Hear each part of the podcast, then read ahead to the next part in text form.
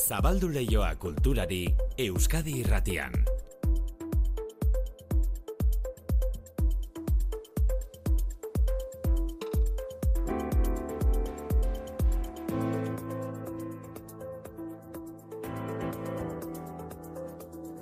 Manu etxe sortu arratsaldeo. Kaixo maite, berdin. Oskarren aurrekari izaten diren Mm. urrezko globoen banaketa hitz egingo diguzue. Hori da.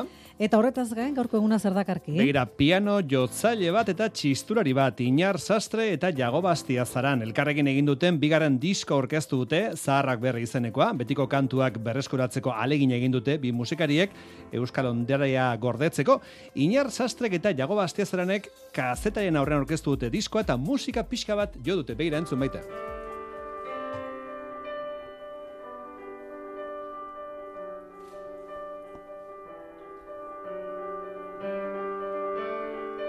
Benetan eh, mezulariakoei traspaso egin beharko Espania mentxe geratuko nitzaela. Gainera, komentatu genuen, pause izeneko diskoaren aurkezpenean, Xaber Zeberio. bai, Berarekin txundituta geratu nitzela, inar sastreren pianoa jotzeko moduarekin, eh? Arratxaldana pasa maite. Berriro diogu Inar Sastre eta Jagoba Astiazaranek elkarrekin egin duten bigarren diskoa da, eta diskoaren jendaurreko orkezpena toki berezian egingo dute larun batean Santelmo Museoko Elizan egingo dute, arratsaldeko zazpietan eta debalde izango da gainera. Esan dugu, bi musikariek euskal tradizioa gordetzeko alegin egin dutela diskonetan, ba gauza bitxia bururatu zaie, etxean ditugun euskal grabazio zaharrak Santelmo Museora eramateko eskatu digute eta han usteko. Hori egitaren truke, beraien diskoaren alebana emango digute.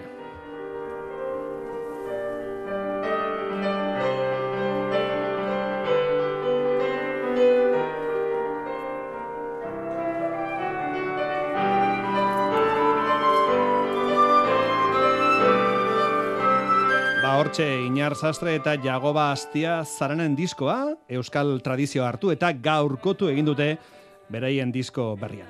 E, maitek esan du, zinean Oskarren aurretik banatzen dituzten urrezko globoen gaua izan da eta Oppenheimerrek aurre hartu dio Barbie filmari, lehendabizikoak bost globo lortu ditu eta bigarrenak bi.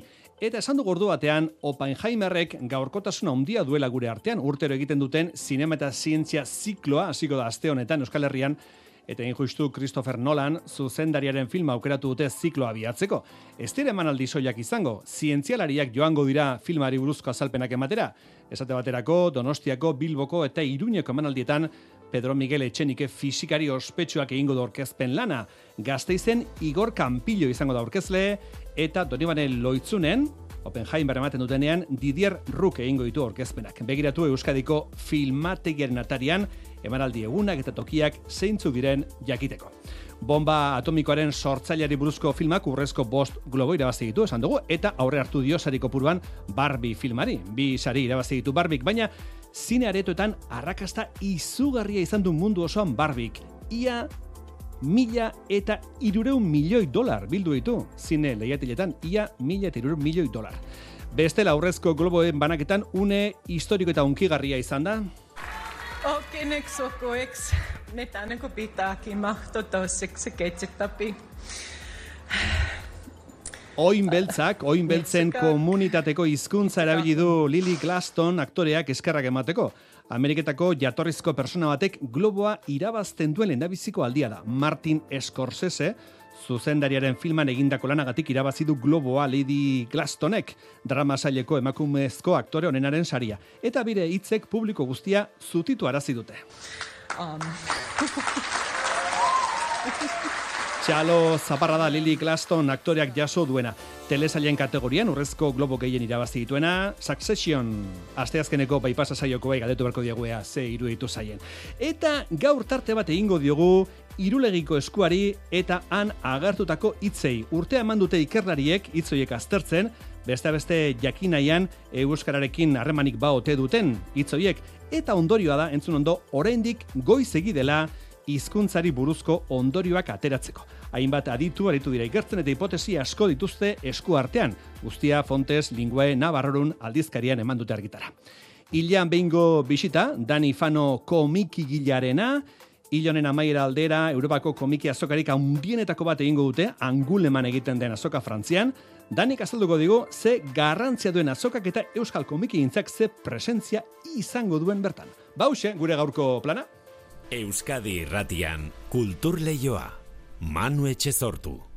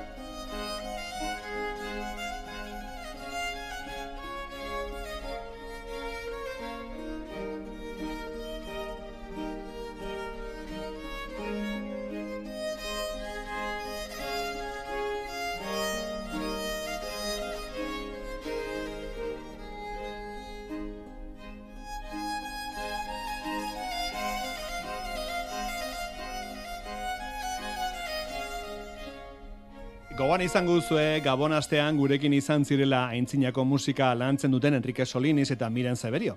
Martxan jarri duten erlea argitaletxea zaritu zitzaizkigun.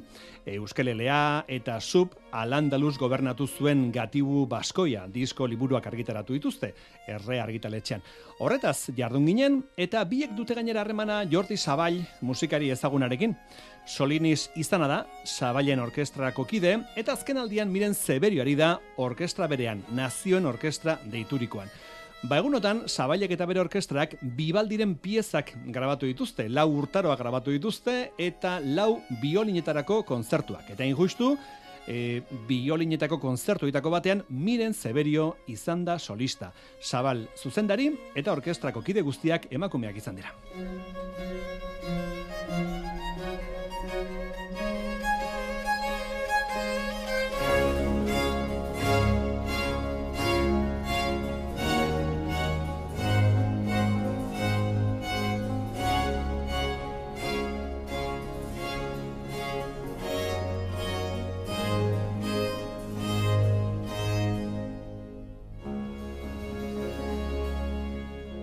Zinema sarien demoraldia hasi da, lehendabizikoak urrezko globoak izaten dira, Hollywoodeko atzerriko prensaren erakundeak banatzen dituen sariak dira, urrezko globoak, eta Christopher Nolanen Oppenheimer izan da, erabateko garaile drama alorreko saria undienak eskuratuta. Komediaren alorrean sorpresa izan da Georgios Lantimonsen Poor Things pelikulak lortu baitu sari nagusia. Iker Zabala, konta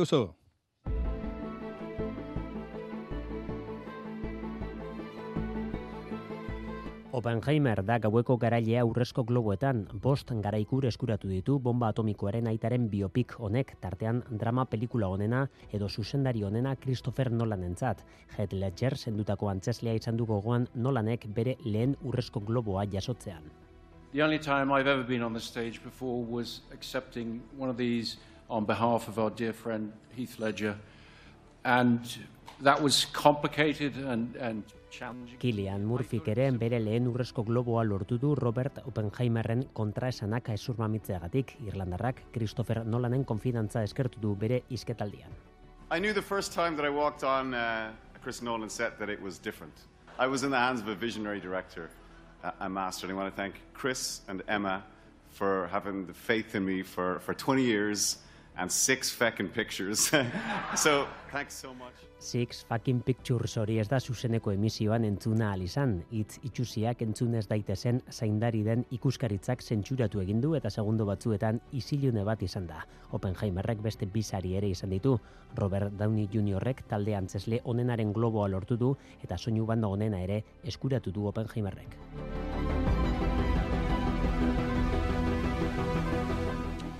Bomba atomikoa garaile izan da eta gaueko gurutzea plastikozkoa izan da. I used to float,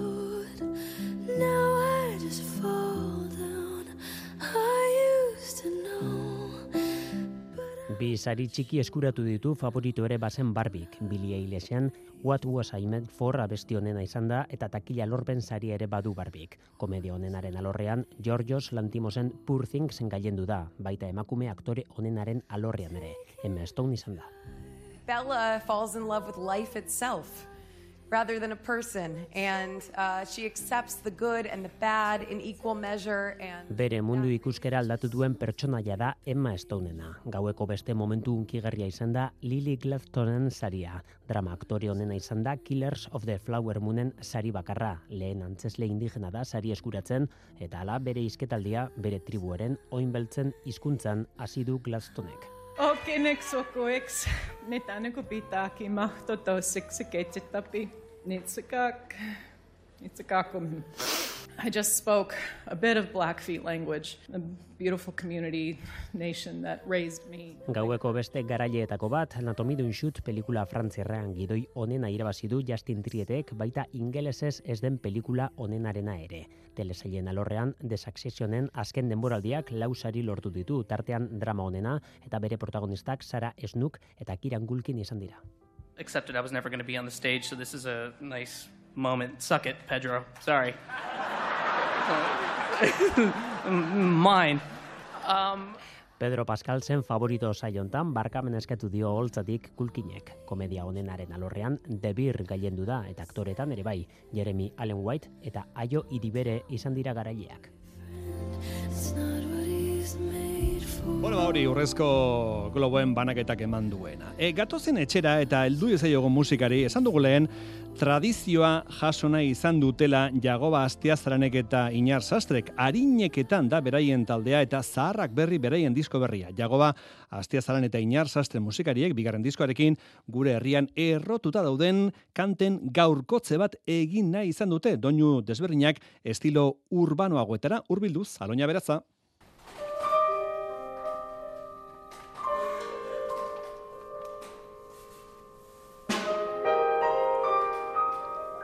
Clara Elizondo diseinatzaile donostiarrak azken diskonetarako propio sortutako kimono euskaldunak soinean aurkeztu dute zaharrak berri diskoa. Aurreko diskoan egindakoaren antzera, gurean oso errotuta dauden kanten gaurkotzea egin nahi izan dute oraingoan ere, alegia, galtzear dauden kanta horiek itxuraldatu eta publiko berriarengana helarazi, euskal ondarea berreskuratu asmoz.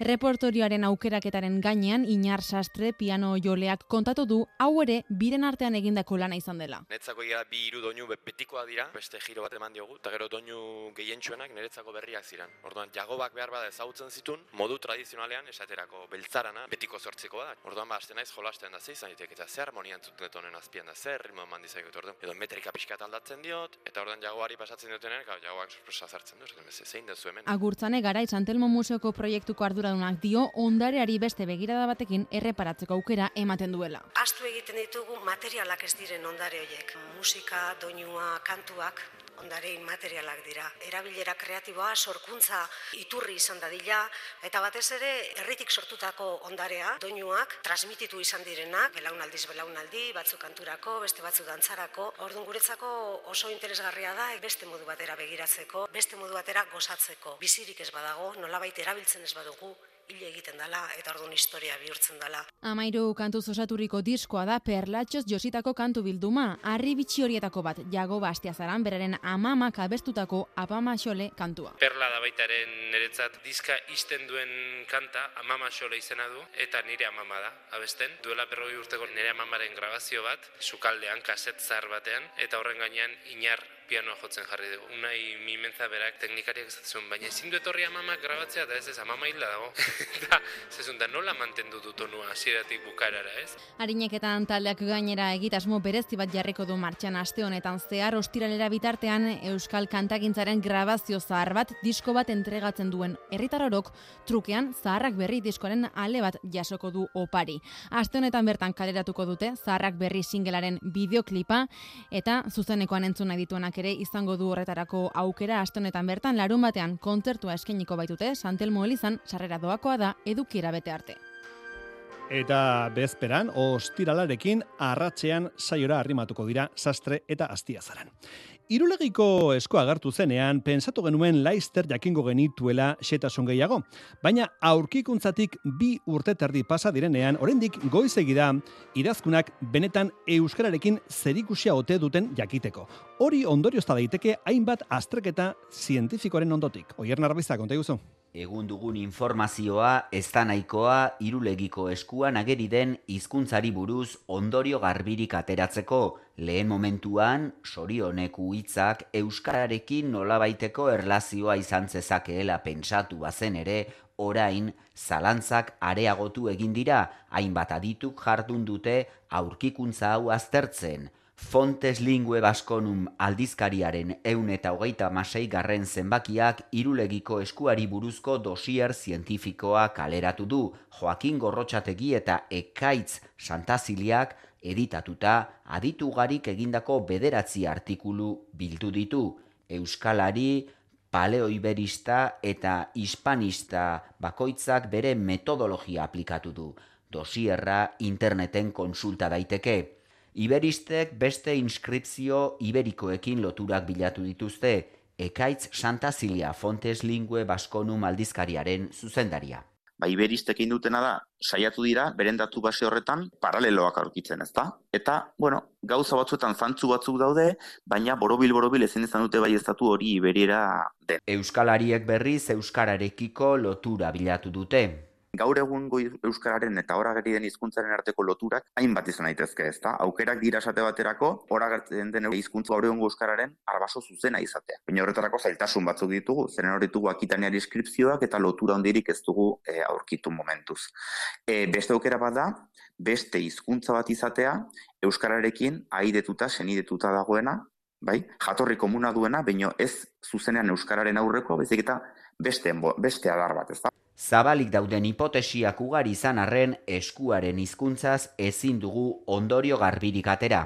Oroar, txosten honetan ikus daitekena da, ba, ba pazientzia behar dugula, ez? Uste du zientzelari guztiek oso garbi utzi dutela, ba zientziak bere bidea egiten duela emeki emeki eta zientziak beti egin behar duela aurrera, bai material berriak agertzen direnean, bai metodoa edo hobetzen denean, ez? Eta un honetan dakigunarekin, ba ezin dela ondorio borobil borobilik e, atera. Hori bai, inork ez du dudarik egiten, irulegikoa pieza garrantzitsua da, arribitxia. Zergatik ba erakutsi duelako hor batzela kultura bat, egin batean, ez dakigu zen bateraino, idazten zekiena, beraz etzela agrafoa, eta hori ja berrikuntza bat da. Gero Euskarria, ez da brontzezko esku idatzi bat, ez da oso oso ohikoa hemen, eta horregatik bakarria oso pieza importantea da ez. Irulegin beste aurkikuntzari gertatuz gero, eskuari buruzko informazio gehiago izan genezake. Iruleiko eskuari buruzko ikarketa nola doan jakiteko, gaian sakontzeko bihar arantzadiko matxin aiestaran izango da faktorian. Matxin aiestaranek zuzendu zuen, irulegiko aurkikuntza egin zuen arkeologo taldea.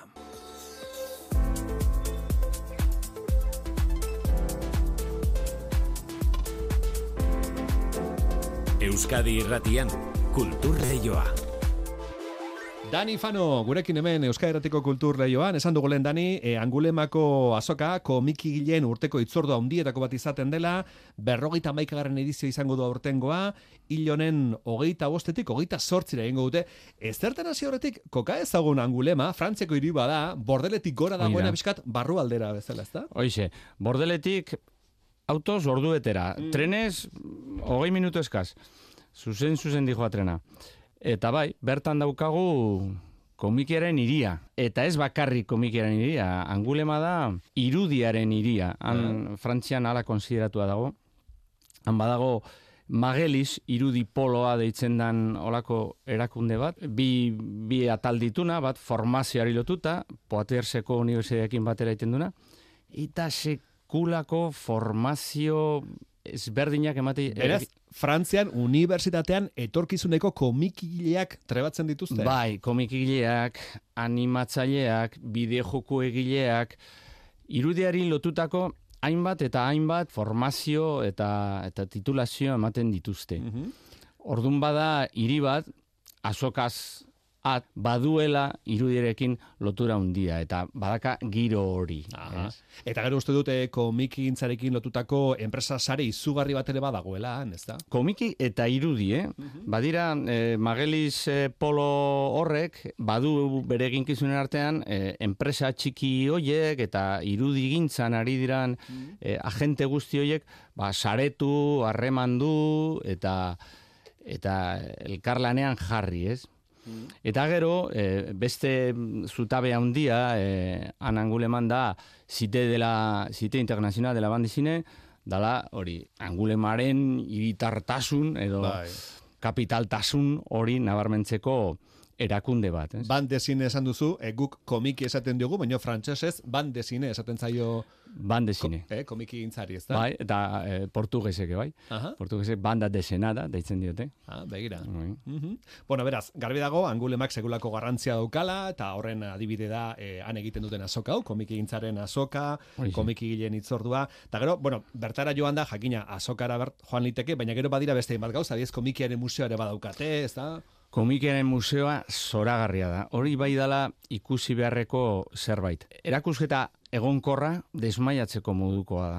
Urte guztian ikus litekena. Urte guztian ikus litekena, eh, aldatzen dute, ez, ez, ez da beti Mm. berdin-berdina izaten. Eh? Komikeren astapen-astapenetatik gaur egunen arte han ikusiko dituzu Moebiusen originalak, Bai. Will Eisneren originalak, eh, Tintinen originalak, Bide batez utziazu esaten, asteazkenean beteko direla laurogeita amabost urte, tintinen historiak lehendabiziko aldiz argitaratu zituztenetik. Laurogeita amabost urte, asteazkenean. bada zerbait, bada zerbait. E, tintinen bidaia sovieten herrialdera. Ez, hori izan zen lehendabiziko Hori izan zen lehenengo. Bai.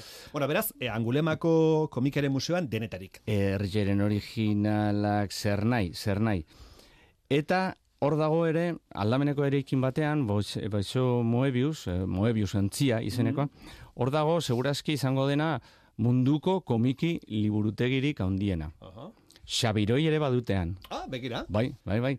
Hango liburutegian badute Xabiroren berri eta baituzte bai aldizkariaren aleak eta bai gure albumen aleak. Beraz, Euskaldunen ordezkaritzare badagoan. Han bagaude, han Bai. bagaude, noski. Bueno, itzei guzu azokari buruz. Azokara joaten denak zer topatuko du. Lehendabiz esango dugu azokara joan gaitezkela, baina egia da, egun horietan hiri osoa zipristintzen da komiki gintzaren ispirituaz, ez da? Osoa. Hiri osoa, angulema osoa. Pentsa manu, bueno, hau ez da bakarrik azokan. Kaleen izenak, Ha? bumbuioetan jarrita daude. ja, horrekin dena esana dago. Ja. Ba bai, hiri guztia sartzen da azokan. Mhm. Jende guztia, taberna guztia, jatetxe guztiak, denda guztiak. Baituzu erakusketa txikiak tabernetan, hori eh, jatetxetan, edozein lekutan elizetan, megafonia zentzuten duzu, etengabe azokan zer gertatzen ari da, kaletik, kalean Mhm. zehar e, ibiltzen ari zarela, entzuten aizea zer gertatzen ari da azokan. Orduan, hori oso polita da. Hiri oso bat, gauza bakarrera... Era zipristinduta, ez? Eta Komiki gintzak harrapatuta. Komiki gintza harrapatuta. Bai, bueno, azokan bertan zetopatuko dugu gauza asko, atal asko daude, ez da? E, Bai, badira alako gune nagusi batzuk, eh, bat eh, Le Monde des Bulles, eh, bumbulloen eh, mundua deitzen dana, hor daude blockbuster, eh, komikaren blockbusterari lotutako argitaletxe handiak, Dargo, Delcourt, Du- Dupuy, Casterman, oie guztiak. Gero badago beste bat, eh, Nouveau Monde, mundu berria, deitzen saiona, eta hor dago deitzen diotena komiki alternatiboa, hor asko zabalagoa da, argitaletxe txikiagoak, han deitzen diote txikiak, Claro, guk ez geniek txikiak deituko, hoietako askori. Ez dira hain txikiak. Baina hor bada, komiki alternatibotik, fanzinetaraino edo autoedizioraino. Hori da oso oso karpa karpa handi bat e, luze bada eta da oso karpa interesgarria. Gero badago gauza bat e, beste gune bat duela ezain beste urte sortua Manga City deitzen da. Duela... Hain dagoen manga, ez da? Claro, Bai. duela hainbat urte ja e, komiki salduenak e, Frantzian mangak dira. Orduan hauek hasieran bizkarra ematen zioten mangari, ez zuten nahi, ez zuten nahi. eta azkenean konturatu dira Ikusi dute derrigorrezkoa dela espazio bat eskaintzea. ez da? Noski, eta interesgarria dela. Vale. Eta hoiek, azkenean mangazitik gaztez eh, beteta egoten da, baina hoiek erakarri behar dira, beste komikira, bedera, bandezinera. Aha. Eta bizkarra eman da ez dizu claro. Gero, e, eskubide nazioarteko azoka bat ere badago, ez da? Hor, Bai. egiten dira negozioak edo tratuak hor izten dira. Bai, hor negozioak egiten dira. Adibidez, horrea juten da, hor badu e, gune, gune osea, saltokia hartuta edo tartetxo hartuta, a- astiberrik, e, Bilboko astiberrik badu. Ez, ez du parte hartzen e, azoka irekian, ez du, ez du lako frantses produkziorik, baino bai juten da, ara, produkzioaren egile eskubideak saltzera eta egile eskubideak erostera. Mhm. Bueno, egile eskubideak, markatu egile eskubideak ez, e, publikatzeko eskubideak, saldu eta erosteko. Erostera. Eta hor bai, hor akreditatuentzat da e, gune hori bakarrik, eta hor egiten ditugu gure negozioak, Mhm. gure proiektuak saldu, gure itzorduak egin. Bueno, ari gara izketan, norbeteko orain piztu badu irratia, angulemako komiki eh, azokaz, esan dugu, Europako itzordo ondietako badela, angulemako azoka, eta Euskal Ordezkaritza bat ere urtero joaten da, angulemara, ez da? Bai, bai, Bai. bai, bai. Duela... Bueno, nik uste beti da nik jun izan gerala, eh, Euskaldunak angulemara komiki azokara. Baina hola modu antolatu xeagoan, eta batez ere be, Xabiroiren eskutik, ba, ia, ia sortu, Xabiroi sortu zenetik, 2000 mostetik ona, urtero jun izan gea. Eta nik uste ere eh, Euskal egileek e, gaur egun han duten opartasuna eh, horri esker dala, ez? Hainbeste bidai, han harreman asko ditugu eta gure negoziotxoak egin ditugu eta eh, batzuk eh, han publikatzen, zuzenean bertako... Euskaldun batzuk Frantziako argitaletxeen Bai, bitartez, ezta? Argitaletxentzat egiten dute lan, eta gero beste batzuk saldu izan ditugu, hemen Mm. eh, egin ditugun komikiak eh, Euskal argitaletxeekin, ba, han saldu argitaratzeko eskubideak Frantziar argitaletxei. Baino, baino bai, badira izan dira urteak eh, Euskal egile andana ikus zenitzakela han aleak sinatzen. Aurten ere joango zarete, ez da? E, bai, bai, angulemara, aurten joango gara. Bai. Bai. bai, sekulako bultzada da egilentzat. Ja. Zoragarriena niretzate dia erakusketak. Mhm. Original, plantxa originalen Ah. erakusketak. Eta da sekulako pizgarria. Halako marabilak, halako artea ikustea. Ikusten dezu, original bat ikusterakoan, ikusten dezu egile horrek, nola egiten zuen lan, edo nola egiten duen lan. Eta niretzat da sekulako pizgarria. Ja, zuk miresten duzun komikile batek nola egin zuen jatorrizko Hori da. marrazkia, ez da? Hori da. Eskuz adibidez, ez? Ikusten dizu, ikusten dizu Ja. nola erabiltzen duen akuarelak, edo, Mm. edo nola intintatzen duen, edo zer egiten duen lehen. Hori ikusten da, original batean ikusten duzu. Anguleman. Eta itzultzen zea marrasteko gogoz. Gogoz, ez? Adrenalinaz eh, ondo Bai. ornituta itzultzen zara, berriz ere menasteko marrazki egiten. Hori da, hori da. Bueno, ba, angulema, hortxe dago. E, hemen utzuko dugu, Dani, datorren hilabetean itzuliko gara, besta beste Xabiroiren urrengo alea azaltzeko. Urrengo dosia. Osongi. Xabioiren urrengo dosi zoragarria. Eskerrik asko, Dani. Eskerrik asko zuri, Manu. Azken segunduak Dani fan hori aio esateko, zuei aio esateko, eta kaixo, Josina Etxeberria esateko. Arratsaldeon, Manu. Kaixo, zer? Zer moduz? Zer diozu? Bueno, hemen txegatoz, Astelena, astelenari ekiteko prest. indartxu, bai. kementxu, gogotxu. Astelenean, astelena, Manu. Astelenean, Atera indarra. Venga, ba. Atera. Albistak orain, gero Joseina. Honein.